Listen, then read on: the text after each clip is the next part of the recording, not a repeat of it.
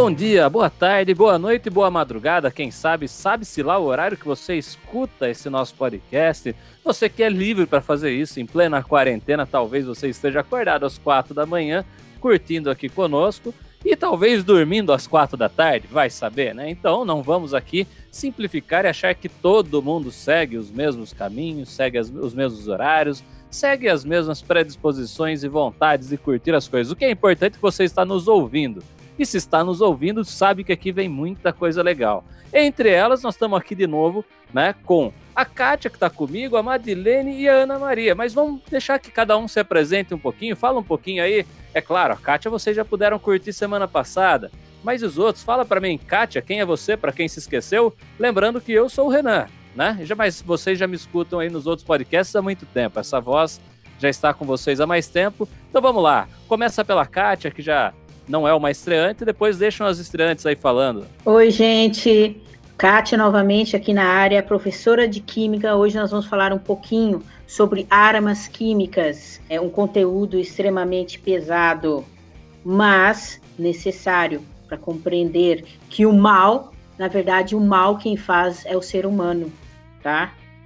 Vai lá, gente. Oi, eu sou a Madilene, professora de língua portuguesa. Eu sou estreante mesmo. Estou tentando me, assim, me familiarizar com esse, esse novo ambiente para mim, que é o podcast. Olá, eu sou Ana Maria. Não sou tão, tão novata assim, já andei fazendo alguma coisinha aí com o Renan, né? Eu também sou professora de língua portuguesa e literatura. E aí fica uma pergunta no ar: o que, que a literatura e a língua portuguesa têm a ver com armas nucleares? Vamos ouvir? Vamos ouvir sim. Temos muita coisa legal para trazer, né? A história nos traz muito disso. É claro que é especialista na parte das armas químicas. Queríamos estar aqui também com algum colega da biologia, né?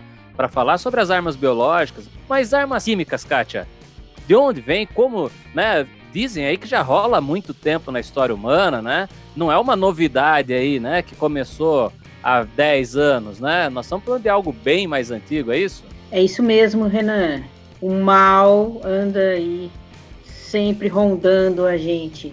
Oficialmente, a primeira vez que usaram é, arma é, química, né? lembrando que a arma química é aquela tóxica para o ser humano, para os seres vivos, e não a nuclear, e não a, a, a feita de pólvora, tá? Armas químicas são aquelas tóxicas a primeira vez, oficialmente, que se usou uma arma química, adivinha onde foi? Primeira Guerra Mundial, onde tudo começou, né? Começou a dar errado.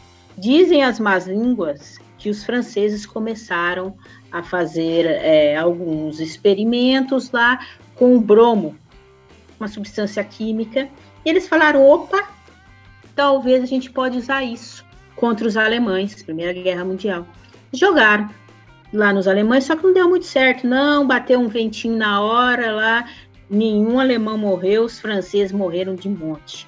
Daí eles tentaram, é, eu acho que os alemães tentaram um bromo também lá na, na Rússia, mas de novo o frio salvou a Rússia. Muito frio, não, a arma química não funcionou, congelou, ninguém morreu. Mas daí comecinho de 1900, Fran, é, Fritz Haber, um químico, vamos dizer químico, ele tem né, um, uma certa falar em químico porque ele tem um, um conceito meio estranho, umas índole, uma índole meio estranha. Ele começou a fazer é, experimentos com gás cloro. Hoje a gente sabe o gás cloro é, a importância que ele tem no tratamento de água, para usar para o papel ficar branco e outras, outras coisas. Mas, como eu falei antes, é, o ser humano ele começa a produzir, a sintetizar as substâncias químicas querendo fazer o bem. Só que daí, esse mesmo ser humano pode perceber que ele pode prejudicar alguém com isto. Então, o que, que aconteceu? Fritz Haber, ele descobriu que o cloro em contato com a, o corpo humano, ele, ele, é, ele, ele era devastador. Por quê? Cloro, em contato com água, ele reage muito. É uma reação muito violenta. Então, nós temos é, ácido clorídrico, que é o cloro, no nosso estômago, responsável por é, fazer a digestão. Mas em contato com a pele, em contato com o óleo, com, com os olhos, isso é extremamente doloroso. E matava? Matava. O que, que aconteceu com o Fritz Haber? Ele descobriu naquela época que se ele jogasse um pouquinho de gás cloro nos inimigos, ia fazer um estrago. Então, o que, que ele fez? Juntou a galera lá, os químicos, jogou gás cloro no, nos, eu acho que nos franceses, nos franceses que estavam, como que fala? In, entrincheirados. Renan, socorro! Entrincheirados? Isso, entrincheirados. Né? Então, o que que acontece? Ele desceu, né, por causa da densidade, ele desceu e matou a cambada, todos os franceses. Ali, Fritz Haber, por sinal, até ganhou Nobel, mas né, ele é conhecido como o pai da guerra química, mas ele até ganhou Nobel, não por causa desse estudo com o cloro, mas por causa da produção de amônia. Amônia pode ser usada para produzir fertilizante que isto foi um descobrimento, no começo de 1900, maravilhoso né, para a produção em grande escala, grande escala de alimento, mas amônia produz fertilizante para o bem, mas também é usado para fazer pólvora, para o mal. E, alemã, e ele era alemão barra polonês. Ele nasceu na Polônia, mas o tempo que a Polônia era da Alemanha. Isso aí quem, quem vai falar é o senhor, senhor Renan. Então, é, ele ganhou o Nobel por causa disso, mas ele é conhecido principalmente como o pai da arma química, o primeiro homem que criou, criou não, usou os seus conhecimentos para fazer mal a outro ser humano. E daí, respondendo, né, o que a Ana perguntou para nós, qual a relação que tem, então, esse tema com a literatura, com a língua portuguesa? Então, nós, temos, nós vamos trazer também, em algum momento aí, o poema Rosa de Hiroshima, né, de Vinícius de Moraes. É, esse poema, ele é né, um poema que, ao mesmo tempo que é bonito, né, você sente também a dor ali, até porque é uma questão que a poesia consegue trazer pra gente, então é isso também, né? É, embora nós estamos falando aqui de armas químicas e poemas, mas também nós estamos falando de vários tipos de armas, das guerras, né? Até porque elas têm sentido nas guerras, né? Elas têm sentido nesses momentos de ataque ao outro, né? E o Vinícius, é claro, vai escrever referente a uma outra guerra, né? A Kátia, ela estava ali falando ainda da Primeira Guerra Mundial, né?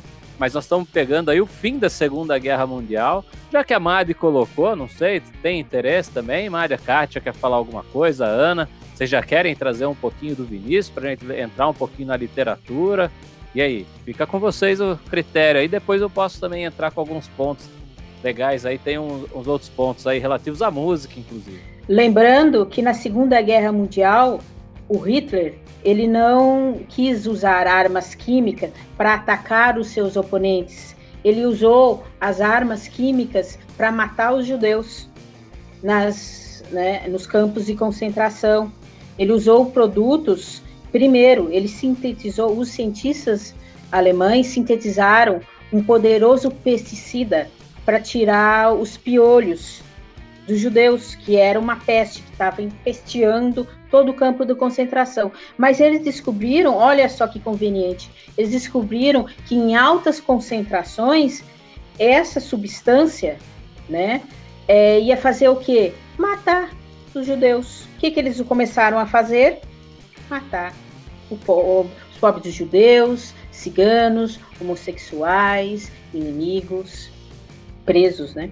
Então é interessante que o Vinícius, além de, que, além de compositor, músico, ele também foi diplomata. Por isso que ele se interessava muito, por muito tempo ele foi diplomata, né? Ele se interessava muito também com, com as questões é, internacionais, né? E de Vinícius aí a Ana vai falar para a gente, mas é, eu achei bem interessante essa ligação que ele faz, né, com, com esses conflitos, que, que realmente a Rosa de Hiroshima, ele foi, foi no final da Segunda Guerra, né?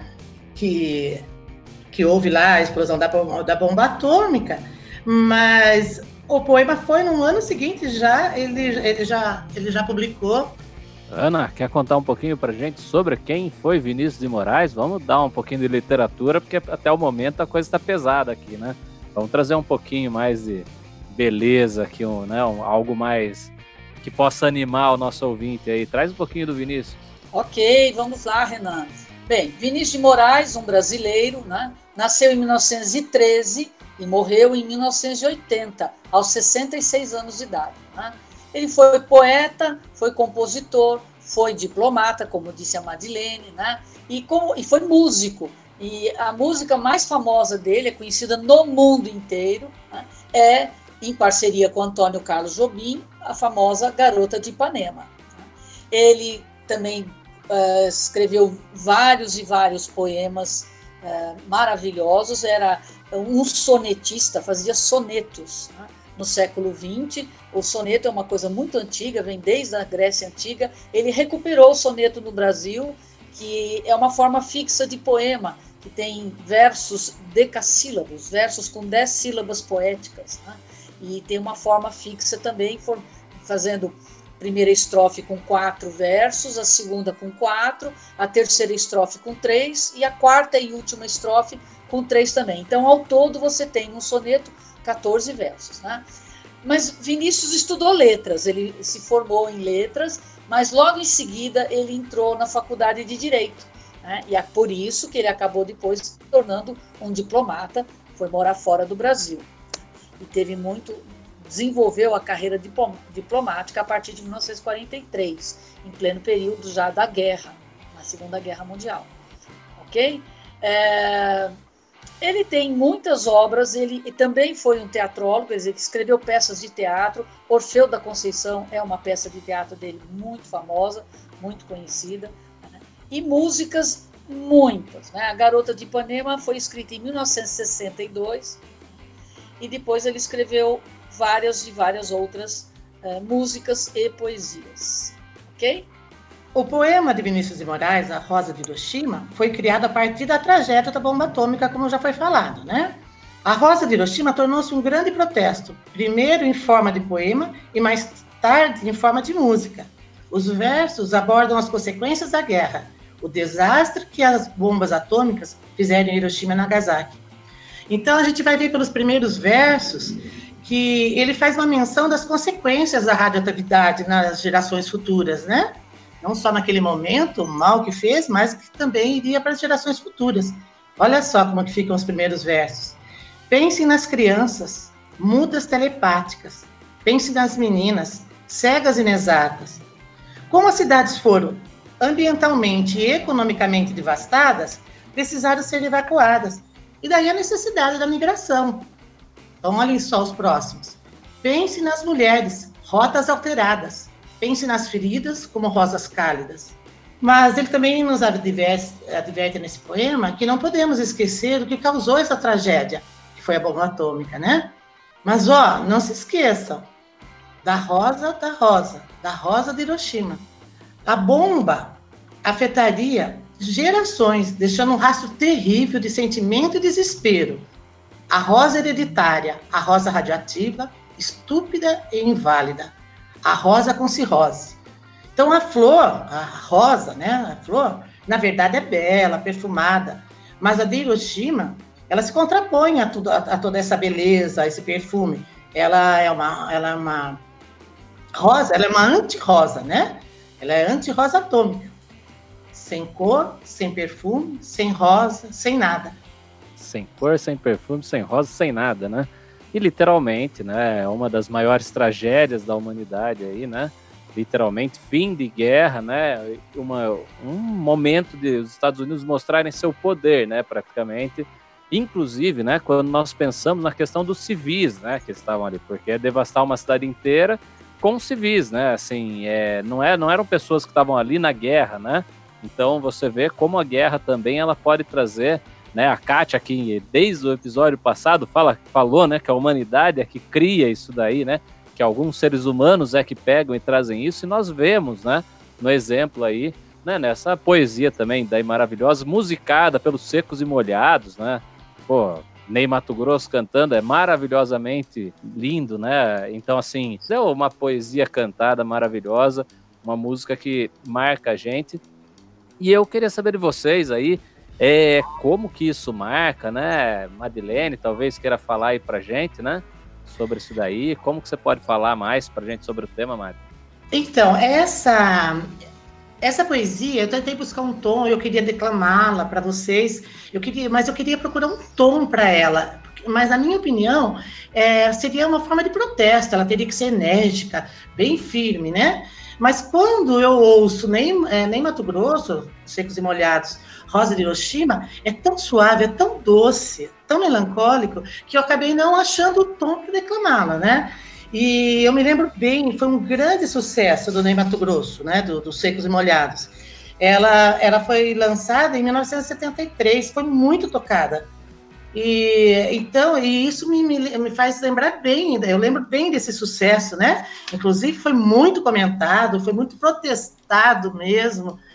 É, mas é isso aí, é muito lindo. Inclusive, eu aconselho quem não conhece, se alguém não conhece, então que vá ouvir é, esse poema maravilhoso cantado por Ney Mato Grosso. Né, lembrem de ouvir a hora que acabar aqui, não agora. Anota aí, não vai sair agora, só porque a Madeleine falou para você procurar, hein? Espera um pouquinho, daqui a pouco você vai, hein, galera? E a Kátia parece que ela quer falar, tá impaciente, parece que ela tá ali com uma cara de brava de quem quer falar, então fala, Kátia.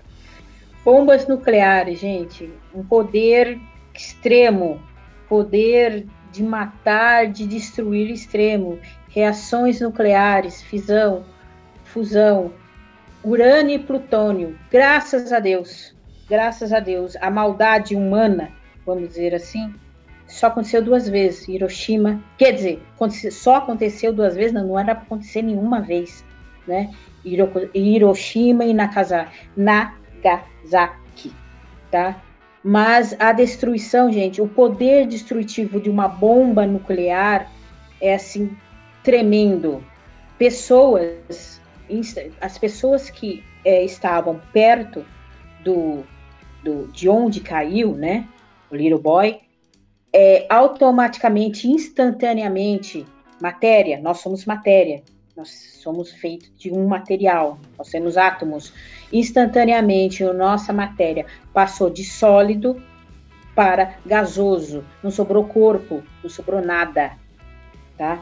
Foi uma, é uma reação extremamente violenta e além do mais tem a radioatividade que fica por anos, cem, cento e poucos anos aí os nossos, quer dizer, os densidade, é nós, porque acredito que nós ficou na, na atmosfera alguma coisa aí, mas nós estamos sofrendo até hoje os, os problemas da radioatividade desde aquela época lá. Posso complementar um pouquinho o que a Kátia falou, né? É importante a gente lembrar que Hiroshima atualmente é uma cidade moderna, desenvolvida, né? é, ela teve, ela passou por um processo muito grande de reconstrução. Então, mas no entanto, né, os descendentes daqueles habitantes afetados com a bomba, eles sofrem até hoje as consequências da radioatividade, completando aí o que a Kátia falou, havendo deformações físicas, né, desenvolvimento de câncer e outras doenças, todas elas ligadas a algo que aconteceu lá há anos e anos atrás. É pesado e literalmente nós temos que lembrar de alguns pontos aí, né? Nós tivemos sobreviventes, então acho que é legal a gente também saber disso e essas consequências, né? É que são devastadoras e para a gente lembrar. E quando eu falo daí, né? Nas bombas nucleares, né? Nos ataques nucleares, ela é, acabou a Segunda Guerra Mundial com o mundo em medo de mais ataques nucleares. E aí nós entramos também naquilo que ficou conhecido como a Guerra Fria, né? que é um período onde houve né, uma briga ideológica, política e também com armas, embora né, utilize o termo fria, porque não houve uma guerra tão grande como, por exemplo, a Segunda Guerra Mundial, a Primeira Guerra Mundial, né?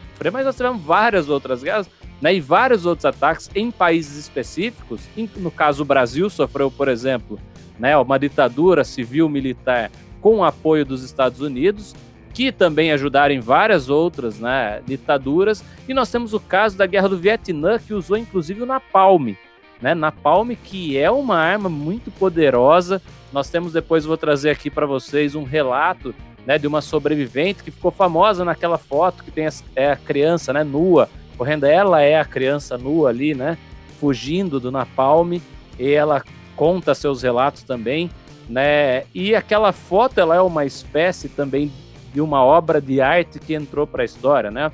É uma fotografia que entra para a história, mas antes de tudo, né, antes de lembrar também, na Palme tem inclusive uma banda de metal extremo, grindcore, né? Alguns vão usar esses dois termos aí, chamado Napalm Death, que eu sei que a Kátia gosta, né? Eu sei que tem tudo isso, mas ela pode falar pra gente sobre o Napalm, o que é o Napalm, o que ele faz no corpo, né? O que essa arma faz no corpo, né? Napalm, altamente é, é, são substâncias misturadas com gasolina, tá? Foi usado é, no Vietnã e mais em algum outro lugar que eu já, já esqueci onde é.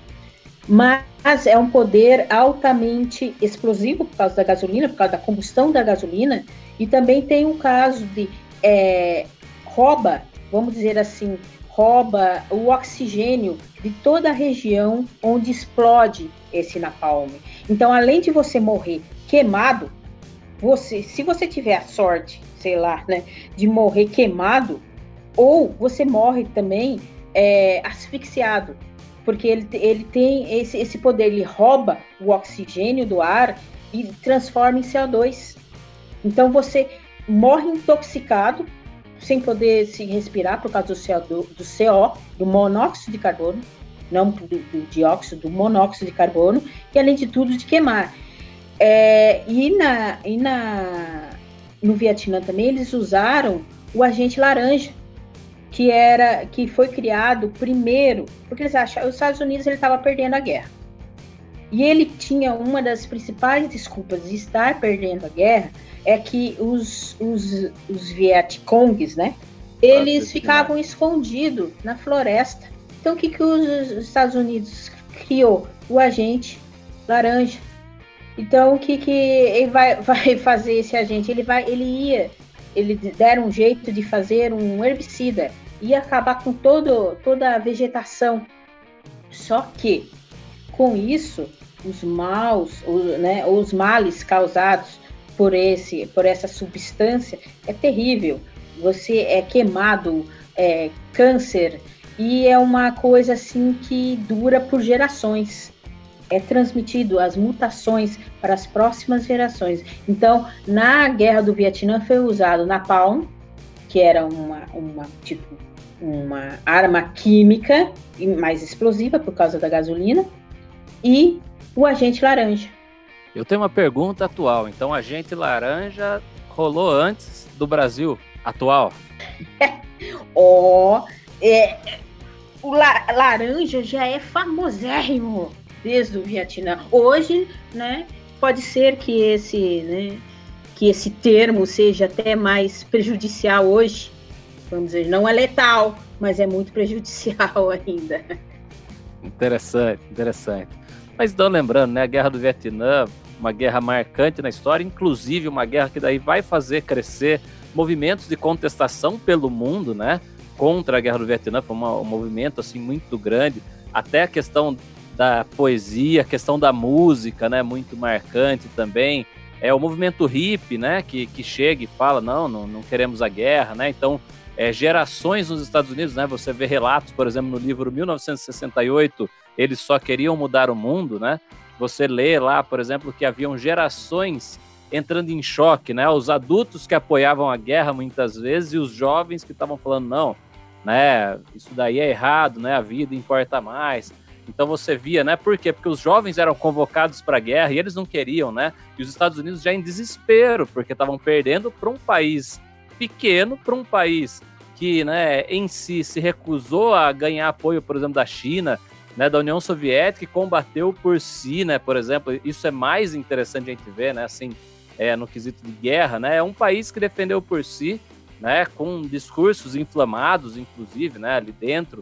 É, o Antônio Calado, por exemplo, que ele também fez pesquisas aí, ele foi cobrir, o jornalista Antônio Calado foi cobrir né, o, a guerra do Vietnã e ele traz muita coisa legal, né, assim, sobre e ele mostra, né, isso daí. Tem um poema de um, um norte-americano chamado Dylan Thomas, que marcou aí essa época, né? Morreu aos 39 anos. E é desse período que ele vai falar, né? Poesia é aquilo que me faz rir, chorar ou ivar.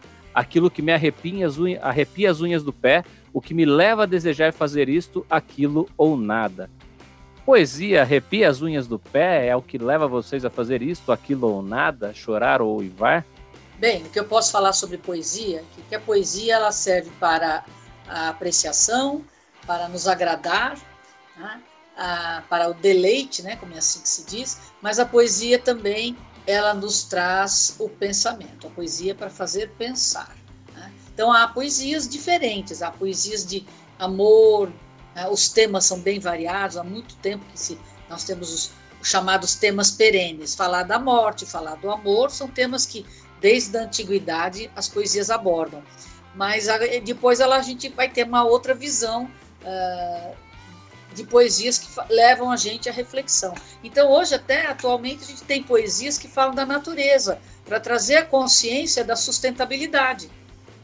Também é interessante notar, muitos poetas atuais têm falado sobre isso, porque a poesia ela, ela mostra o momento do, do poeta, o momento que ele vive. Porque um poeta ele não mora numa caverna, ele está na sociedade, ele vê tudo que acontece, ele sofre tudo que a gente sofre e ele transmite isso com palavras especiais, né?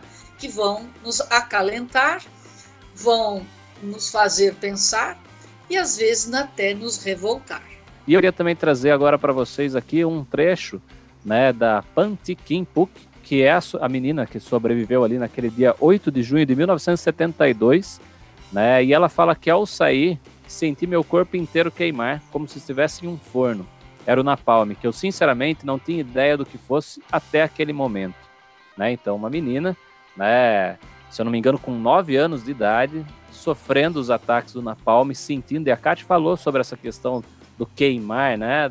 E aí, conta um pouquinho pra gente, Kátia, um pouquinho o que, que você pegou aí ao ouvir aí a fala dela. Conta um pouquinho aí.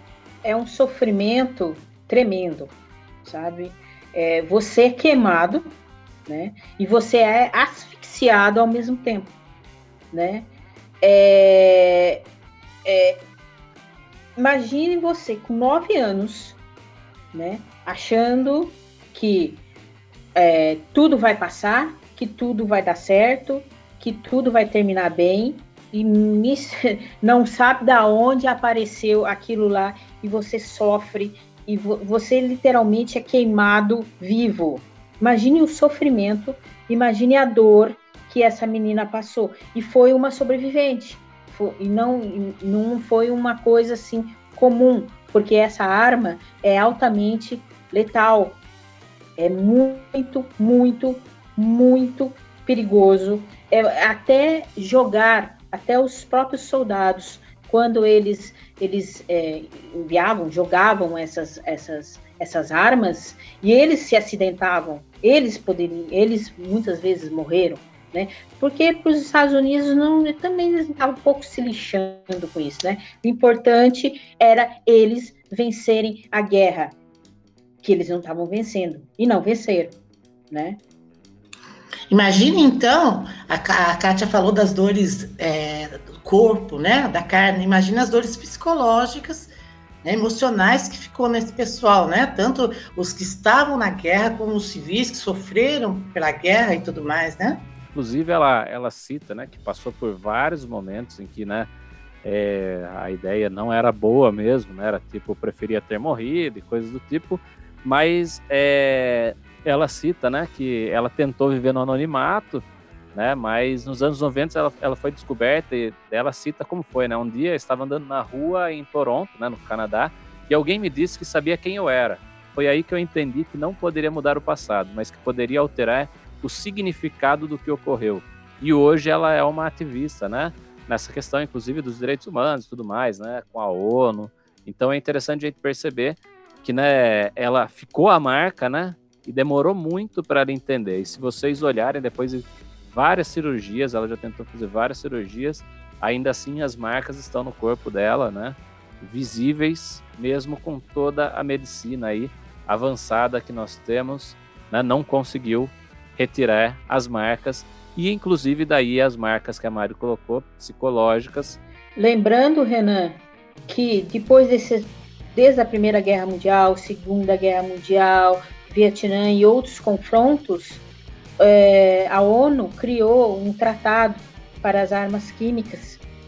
Né? Quase todos os países é, assinaram, menos um paizinho conhecido assim, sete, em sete países não não assinaram esse tratado. Inclusive um, um paizinho chamado Síria, que até pouco tempo atrás está envolvido em problemas de guerra, de guerra química, de, e os conflitos ainda não acabaram.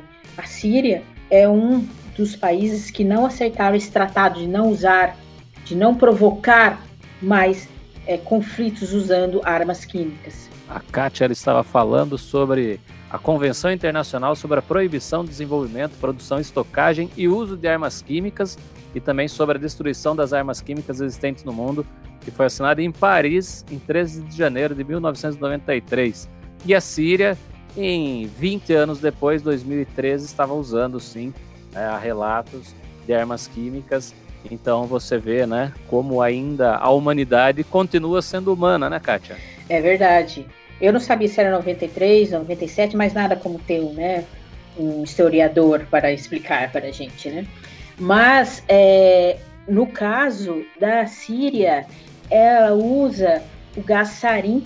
Ele é extremamente mortal porque ele ele ataca a musculatura, musculatura do ser humano e simplesmente o diafragma para a gente respirar é um músculo simplesmente o coração é um músculo. Então, ele não tem cheiro, ele não tem cor, ele apenas, de repente, quando você percebe, você inalou né, esse gás, quando você percebe, você está com uma parada respiratória ou parada é, cardíaca, né? extremamente violenta a morte. É, recentemente, dá para ver pelas fotos, basicamente, quando teve o ataque lá na Síria, né, pelo governo sírio, é, basicamente mulheres e crianças morreram altamente, assim, é terrível, terrível, terrível, uma morte terrível, você não poder respirar, seu coração para, né? Basicamente, crianças e mulheres, né? Que ponto chega o ser humano?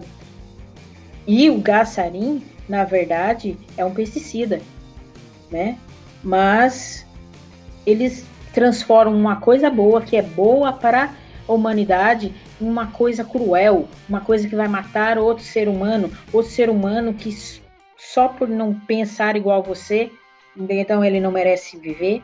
É triste isso. Pesado. E aí eu vou dizendo uma coisa importante. Né? Nesse caso aqui, Kátia, muito mais do que um professor de história, foi o Google quem disse tudo aquilo. Né? Foi uma simples pesquisa aqui. Né? É, eu também não saberia falar o nome inteiro da convenção e tudo mais. Né? É, fique bem claro. Mas é, aí eu vou dando meu adeus aqui, agradecendo a presença aí, né, da Mari, agradecendo a presença da Ana Maria, da Kátia e convidando vocês também para pensar em outros temas aí para nós cientificamente músicas, que tenha poesia, que tenha ciência, que tenha música, que tenha história, que a gente possa dialogar, né, coletivamente aí, que é o mais legal, né, que a gente possa dialogar as ciências, as áreas, a literatura, que a gente possa trazer essa interdisciplinaridade. Então, muito obrigado pela presença e até outra vez. Agora com vocês aí. Muito obrigada, gente por essa oportunidade. Renan, próximo tema, um pouquinho mais leve, por favor. Porque, nossa mãe, não? Vamos lá. Tchau, gente. Agora, da minha parte, eu também te quero agradecer, só que antes de encerrar, eu acho que faltou uma parte importante de, é, na minha fala sobre o poema. Por que, que chama Rosa de Hiroshima? Faltou uh, eu colocar para vocês que quando a rosa, ah, quando a bomba caiu, na explosão, ele formou com uma rosa desabrochando, por isso a rosa de Hiroshima. Então, fica aí esse, esse complemento na minha fala e eu agradeço muito, muito, muito, muito o seu convite, Renan, é, e estar aqui nesse momento participando com vocês, engrandecida por esse momento, sabe? Isso aí é, me deixa muito satisfeita. Agradeço muito de estar me enriquecendo, enriquecendo dos meus conhecimentos com vocês. Eu também me despeço, muito obrigada pela participação, foi uma honra de poder participar e fico à disposição para as próximas, porque é muito legal participar de podcasts. Muito obrigada a todos.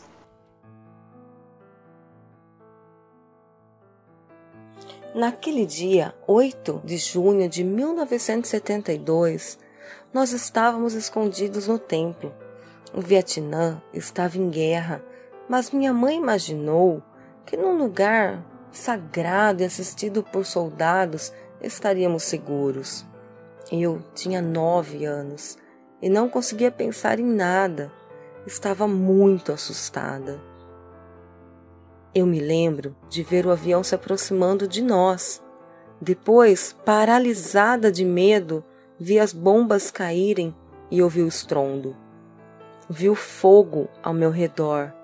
Eu nunca tinha ouvido falar em napalm antes.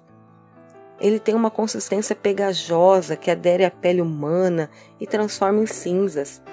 Queima a 1200 graus Celsius eu saí apavorada pela estrada, correndo o mais rápido que podia. O fogo destruiu as roupas típicas que eu usava, uma blusa larga, parecida com uma túnica, e calças folgadas de algodão. Eu não imaginava que estava sendo fotografada, mas Nick Hutt me fotografou. A foto que ele tirou ali foi o começo de uma longa jornada para mim. Tirar fotos era o trabalho, era o seu trabalho. Mas ele fez mais do que isso. Largou a câmera e me levou para o hospital mais próximo. Sou muito grata a ele, a quem chamo de tio Hut. Ele se tornou parte da minha família. Por causa das queimaduras de napalm, passei por 17 cirurgias. Há alguns anos Fiz um tratamento a laser muito doloroso, mas que me ajudou muito. Sinto menos dor meus movimentos melhoraram. As cicatrizes estão mais suaves. Há em meu livro uma foto em que seguro meu filho Tomás nos braços. Quando ele ainda era um bebê. Dá para ver minha pele coberta de cicatrizes e a pele perfeita dele. Estou sorrindo na foto meus lábios estão bem perto da orelhinha de Tomás. Ele não olha para mim, mas olha para frente. Gosto de pensar que sussurro em seu ouvido que devemos ser gratos pela paz e que ele olha para o futuro. Quero mostrar as duas fotos ao mundo. Minha foto aos nove anos correndo do Napalm e minha foto com Tomás Quero que elas transmitam paz e alegria. Ensine que perdoar é possível. A menina da foto conseguiu perdoar. Quero que essas duas fotos nos lembre de que não podemos mudar o passado, mas com amor podemos curar o futuro.